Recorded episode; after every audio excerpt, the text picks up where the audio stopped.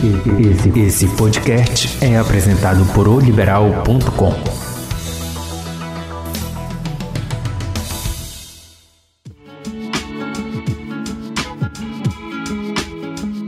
Olá, sejam bem-vindos ao Aqui por Ti, teu podcast de autoajuda.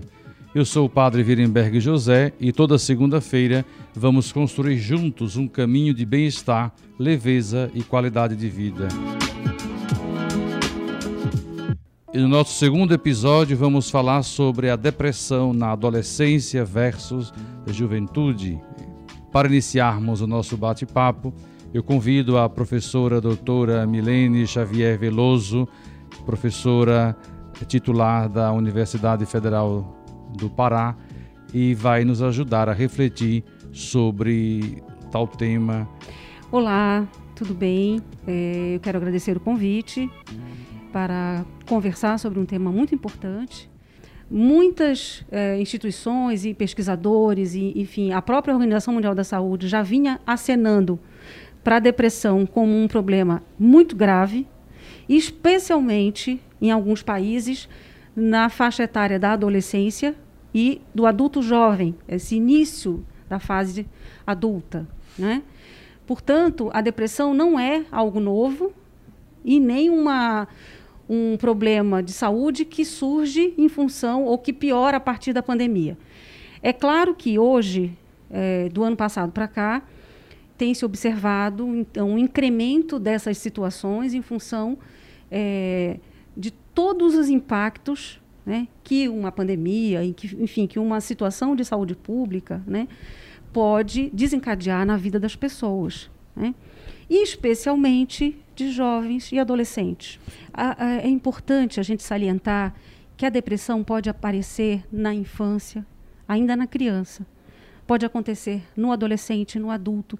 Ou seja, a depressão é uma doença que pode, infelizmente, acontecer com qualquer um de nós, em qualquer momento da nossa vida. Ela tem é, aspectos que estão relacionados, é, digamos, é, a um contexto familiar, tá certo? É muito importante que a gente entenda que esses sinais e sintomas relativos à depressão, quais são os principais que a gente mais observa? Né? Inclusive, há uma, às vezes há uma certa confusão, porque a gente só associa a depressão à tristeza. A gente associa a depressão a um desânimo, a pessoa que não quer, é, não está, digamos, disposta a fazer nada, é, tá, o sentimento dela é de desesperança, não é? Ok, isso realmente acontece, especialmente no adulto. Mas na criança e no, no adolescente, a depressão pode se manifestar de outras formas.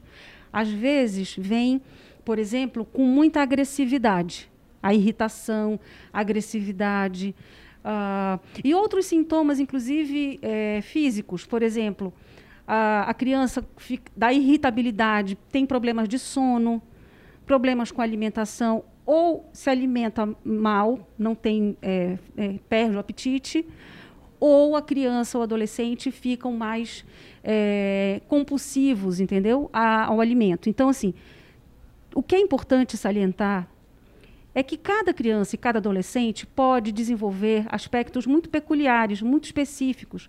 Tudo vai depender é, de como é, aquela família ou aquela situação aconteceu, como ela iniciou. Então, às vezes, por exemplo, é, a criança começa a observar conflitos familiares, a criança começa a observar é, violência na comunidade, violência no seu entorno. Então, tudo que acontece no entorno da criança ou adolescente vai afetar o bem-estar dela.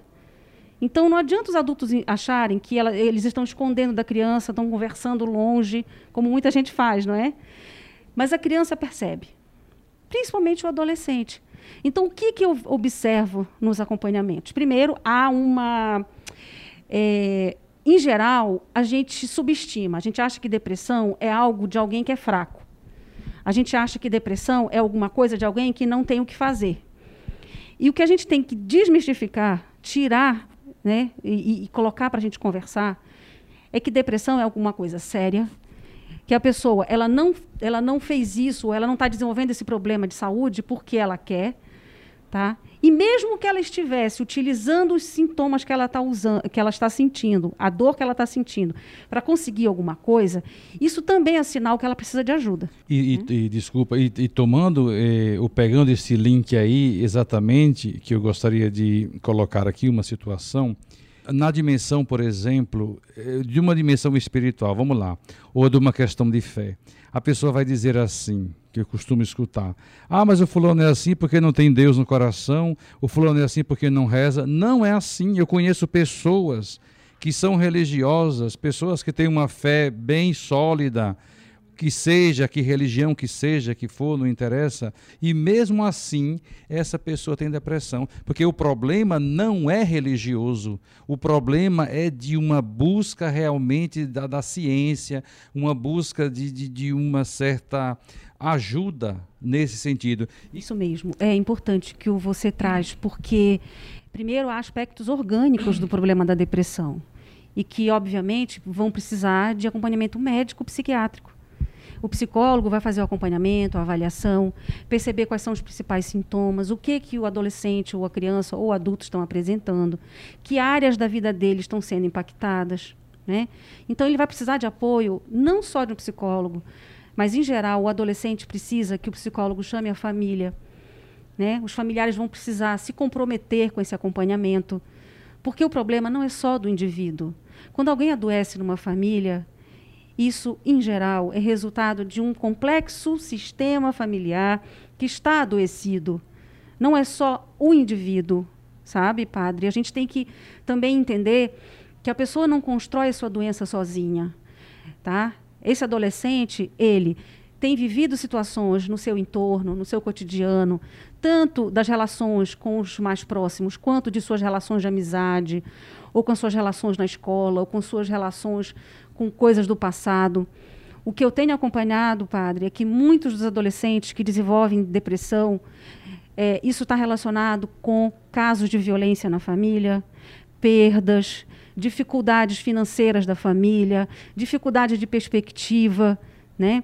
E obviamente a religião pode ajudar, né? A sua fé pode lhe ajudar, mas a fé ela é alguma coisa que vai contribuir, ela não vai resolver por si. O que é importante a gente salientar é que é, não existe uma relação causal, ou seja, aconteceu uma situação e aquela situação desencadeou a depressão. Obviamente, algumas situações são o que a gente chama de gatilho. É, uma perda ou uma separação, um namoro que acaba, pode desencadear um processo tá, que pode acelerar ou pode piorar, agravar a situação do adolescente, da adolescente, tá?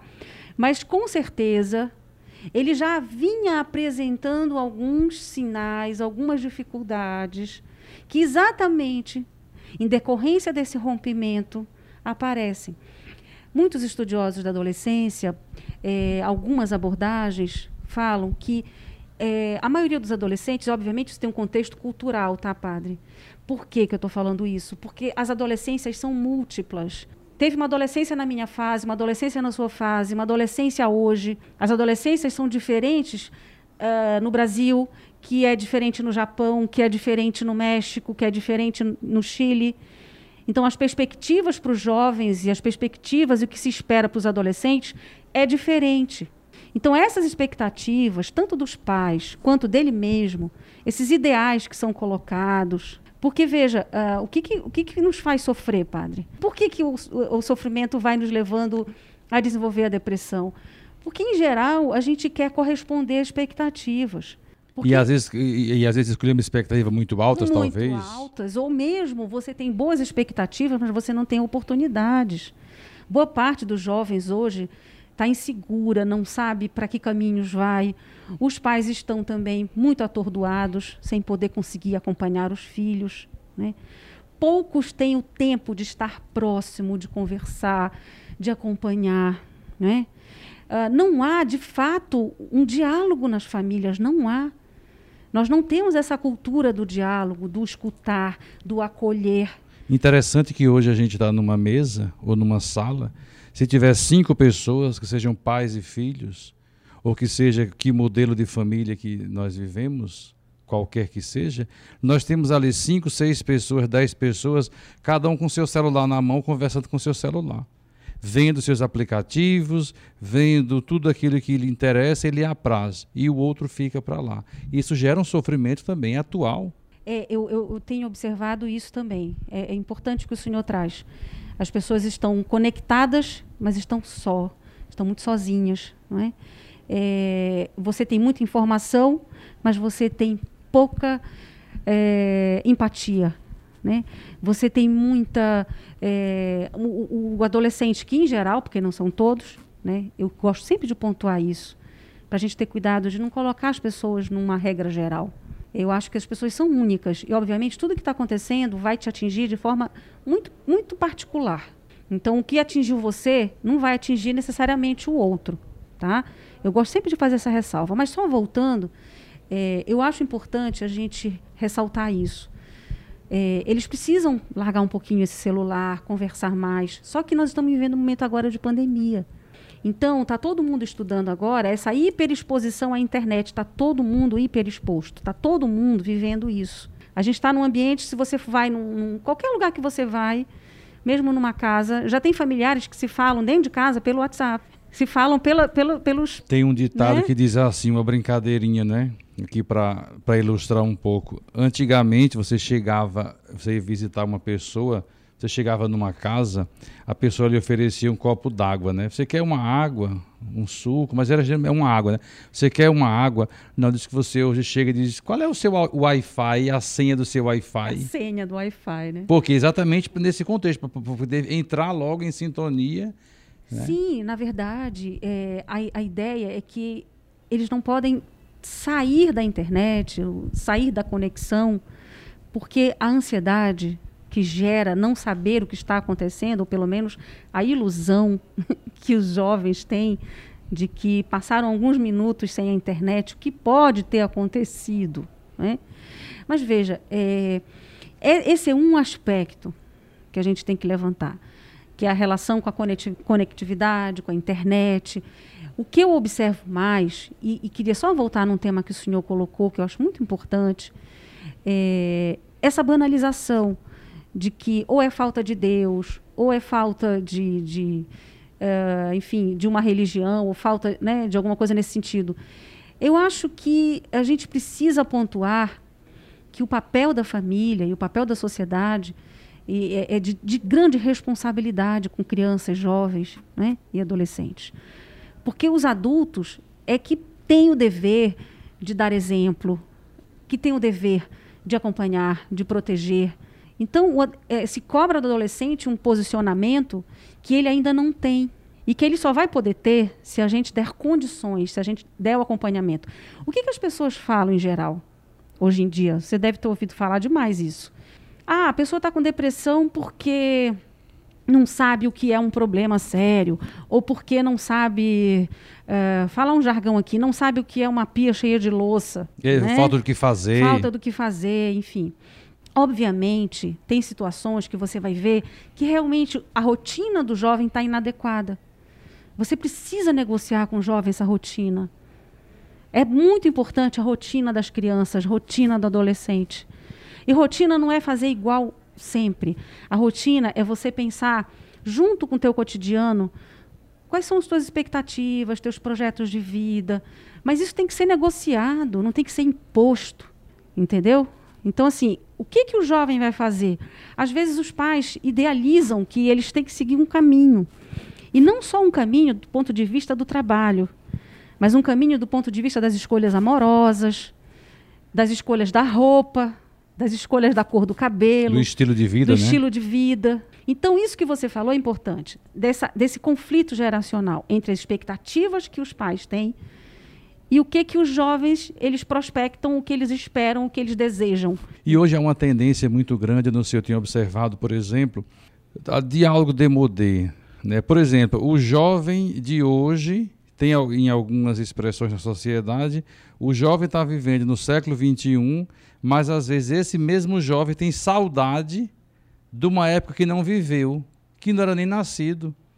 Então ele quer, parece que, trazer uma realidade antiga, vamos supor, eu não vou muito longe, não, anos 60, anos 50, para uma realidade que era dos pais e avós deles, para hoje. Isso, isso dá, a mim gera um conflito, uma confusão muito grande. Digo, vem cá, tu viveste nesse tempo? Não. E por que tu queres viver nesse tempo? Ah, porque era melhor. Quem te disse que era melhor?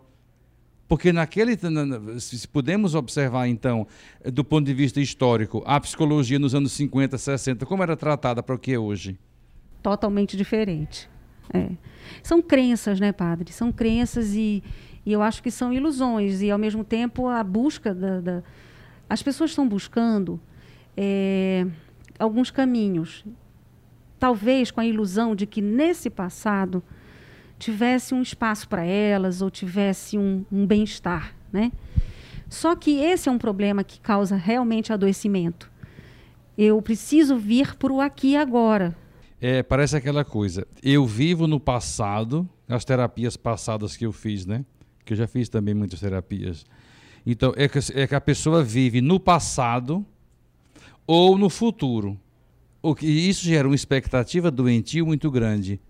E o presente, ele nunca desce, ele nunca está aceso, ele nunca está aí aos meus olhos, a palpável, como se diz. É, isso é muito legal que o senhor está tá falando, porque é, é, é até, digamos, um, um, A gente faz até uma brincadeira, um jargãozinho, né?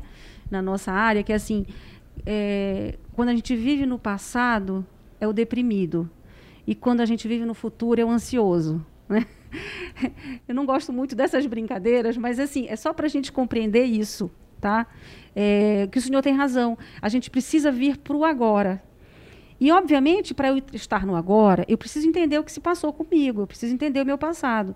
Só que uma coisa é entender, pensar no passado, refletir sobre quem eu sou, sobre a minha vida, sobre a minha história.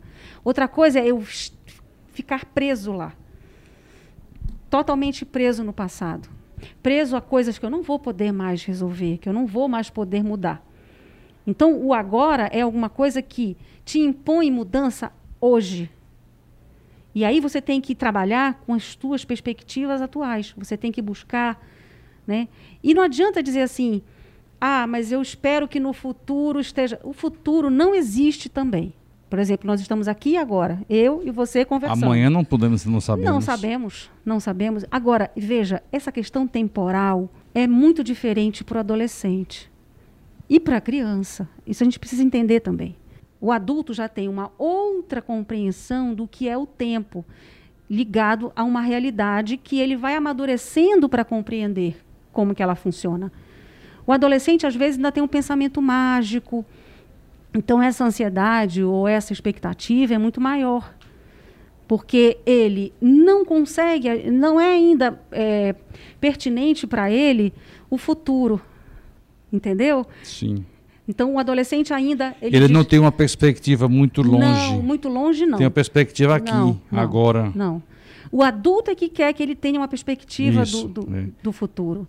Então, os conflitos também se dão nessa, nessa, nesse campo, né? Porque o conflito se dá também no sentido que eu, às vezes, quero entender o outro, ou quero que o outro entenda a partir de mim, mas cronologicamente é impossível, porque ele não, ele não viveu o que eu vivi. E eu já vivi o que ele viveu em termos de idade. Em, ter, em tempo não em, isso. isso não em termos de, não em termos de maturidade, afetividade, etc. A gente precisa entender que as experiências são únicas. É claro que a nossa experiência pode servir para orientação. Dizer assim, meu filho, minha filha, olha, eu vivi algo semelhante, eu fiz esse caminho. Pensa, reflita sobre isso. Agora, achar que as escolhas que eu fiz são as melhores, ou são as únicas, é um caminho de conflito. Então, assim, em resumo, o que é importante a gente ressaltar é que, assim, quando a família for percebendo que alguns sinais estão muito fortes, tipo, é normal que o adolescente se isole? É, é esperado. Eles gostam né, de ficar sozinhos, às vezes, eles são mais retraídos, alguns, outros não. Mas a maioria deles gosta de ter o seu canto, gosta de ter a sua privacidade, gosta de ter a sua intimidade, né? Mas se aquilo estiver muito forte a ponto de você perceber que seu filho está tão isolado que ele não tem mais relacionamento nem com outros colegas e amigas e amigos, aí é um sinal de alerta. Por que esse isolamento está tão grande? Depois, observar o sono. Ele está trocando o dia pela noite? Como é que é isso? Como é que ele se alimenta? Até, inclusive, a higiene pessoal. Tá? Então, todos esses aspectos que compõem a vida desse jovem, desse adolescente. Então, é dever da família e acompanhar isso. Então, quando os familiares observarem isso, ou então os amigos, porque é muito importante a, o papel do amigo, da amiga. Às vezes, quem está mais próximo dos adolescentes nesse momento são outros amigos. Eles é que podem dizer assim: ei, preste atenção no que você está fazendo. É, a gente tem muito mais efetividade nas, nos grupos de pares do que no que o adulto diz para o filho.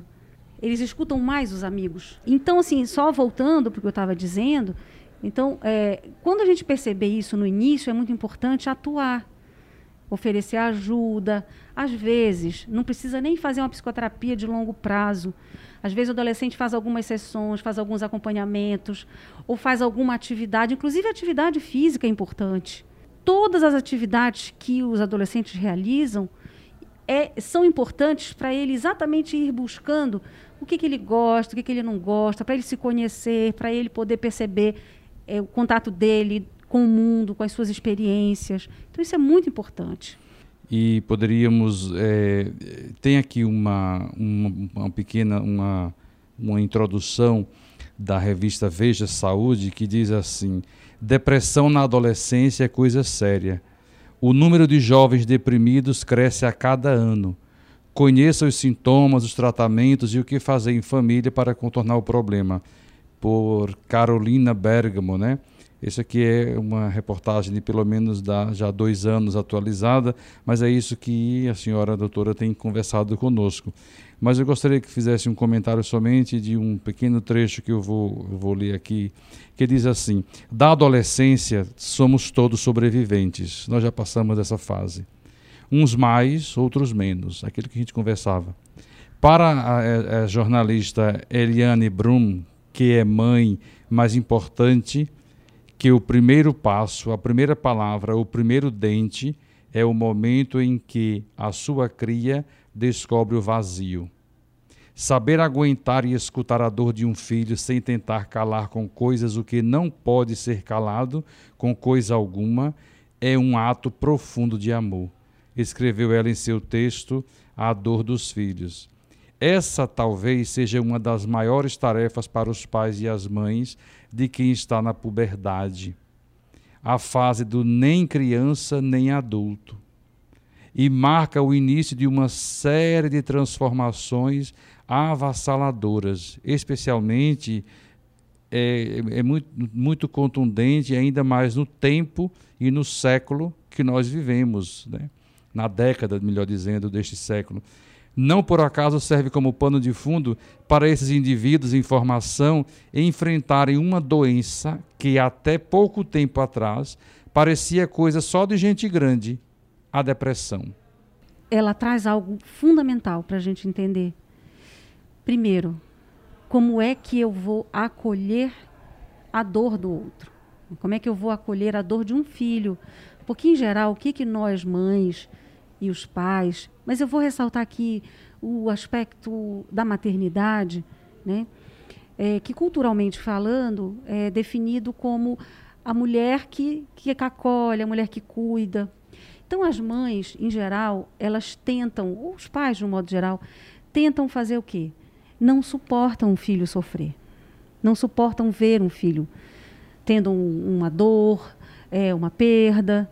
É óbvio que a gente sofre junto, a gente quer fazer alguma coisa para aplacar aquilo.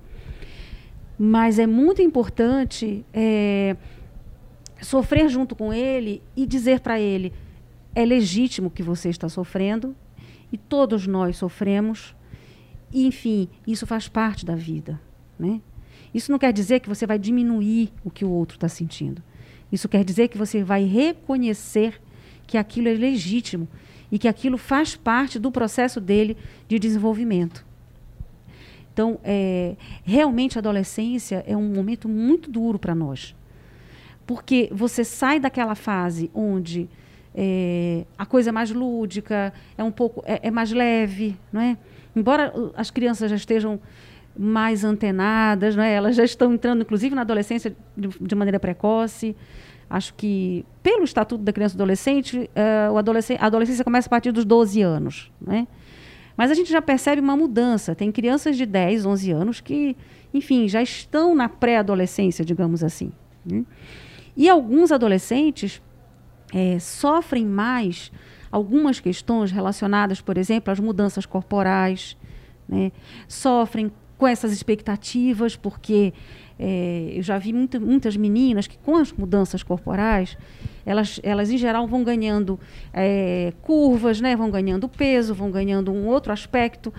Então, aquilo é assustador, porque há, há, há um impacto na sexualidade, há um impacto nos relacionamentos, nos posicionamentos da vida, né? o interesse pelo outro, por namoro, ou seja, a adolescência é entrar pelo mundo, né? é entrar mundo afora.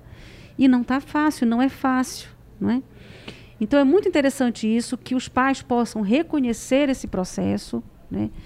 e, junto com os filhos, é, digamos, pensar de que maneira eu posso ser compreensiva sem ser permissiva. Porque a gente às vezes confunde que acolher, amar, dar colo é ser permissivo. Permissivo é ser ausente. Né? Permissivo é você não se comprometer com o seu filho, com a, com a educação do seu filho. Né? Isso não significa também ir para o outro lado da violência, para o outro lado da tirania. Né? Então, eu acho que é esse que é o grande desafio, a gente buscar o equilíbrio entre acolher a dor do outro, do filho que está passando por um processo, buscar informação, ajudar o filho a entender o que ele está passando. Às vezes, quando ele, ele compreende o que está passando, é, você, você tira ele daquela situação de, de, de desamparo. Agora, não há como passar pela vida sem sofrer. Hoje, já sabemos que ela tanto tem aspectos do processo de, do desenvolvimento, do contexto de vida que a pessoa tem, tanto do ponto de vista familiar quanto do ponto de vista sociocultural, tá? Ou seja, é, é importante a gente não é, desmerecer esses aspectos da sociedade. Quais são, quais são as mensagens que temos hoje? É o consumo, né? é o isolamento, é o individualismo. Então, tem uma série de informações e, e, e, há uma subjetividade muito grande que nos coloca sempre no lugar do indivíduo que está só. E a gama né? de informações, nós ao mesmo tempo que vivemos hoje numa casa, vamos usar a expressão, uma casa comum, nós temos muitas informações, mas nós não sabemos filtrar nada. Não estamos filtrando. Não, não, né? não... Então você é como se tivesse uhum. é, preenchido estivesse num ambiente que está totalmente cheio, é, multi, né, como se diz, de muita informação de muita gente, e ao mesmo tempo está sozinho. Sim. Ao mesmo tempo não consegue se olhar, ao mesmo tempo não consegue, digamos, ter o respiro da alma, digamos. É, qual é o respiro da alma, né? A gente é. tem que procurar esse respiro. Eu acho que hoje é, nosso grande desafio é esse, viu, padre? É buscar qual é o teu lugar de, de, de respirar, de buscar força, de buscar né, um equilíbrio. Está é, todo mundo muito in, inquieto, né? estamos todos muito inseguros. Né? Uh, as decisões mais simples elas estão tomadas de um aspecto de incerteza muito forte. Né? E nós, seres humanos, não sabemos lidar muito bem com as incertezas.